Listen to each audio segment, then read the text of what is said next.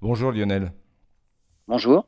Alors, l'être humain explore l'univers. En particulier, euh, les scientifiques euh, cherchent à comprendre comment fonctionne le Soleil, euh, notre Soleil. Et à ce titre, ils ont envoyé une sonde. Oui, alors en fait, là, il y a la sonde Solar Parker. Hein.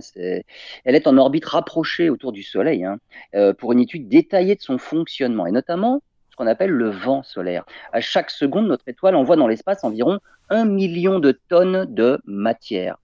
Et cette matière euh, forme ce qu'on appelle le vent solaire. Alors il existe un vent solaire plutôt lent, ce qui est tout à fait relatif puisqu'il souffle quand même à 300 km par seconde. Et il y a aussi un vent solaire rapide qui va, lui, à peu près trois fois plus vite. Le vent solaire lent est relativement constant et permanent à partir du Soleil, alors que le vent solaire rapide dépend de l'activité solaire et il est à l'origine de tempêtes géomagnétiques.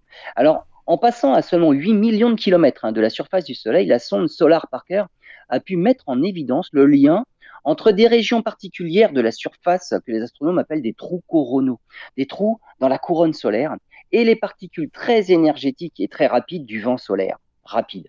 Alors avec des passages encore plus rapprochés, à seulement 6 millions de kilomètres, ils vont pouvoir étudier encore plus précisément ce qui se passe dans le Soleil et confirmer leurs récentes observations.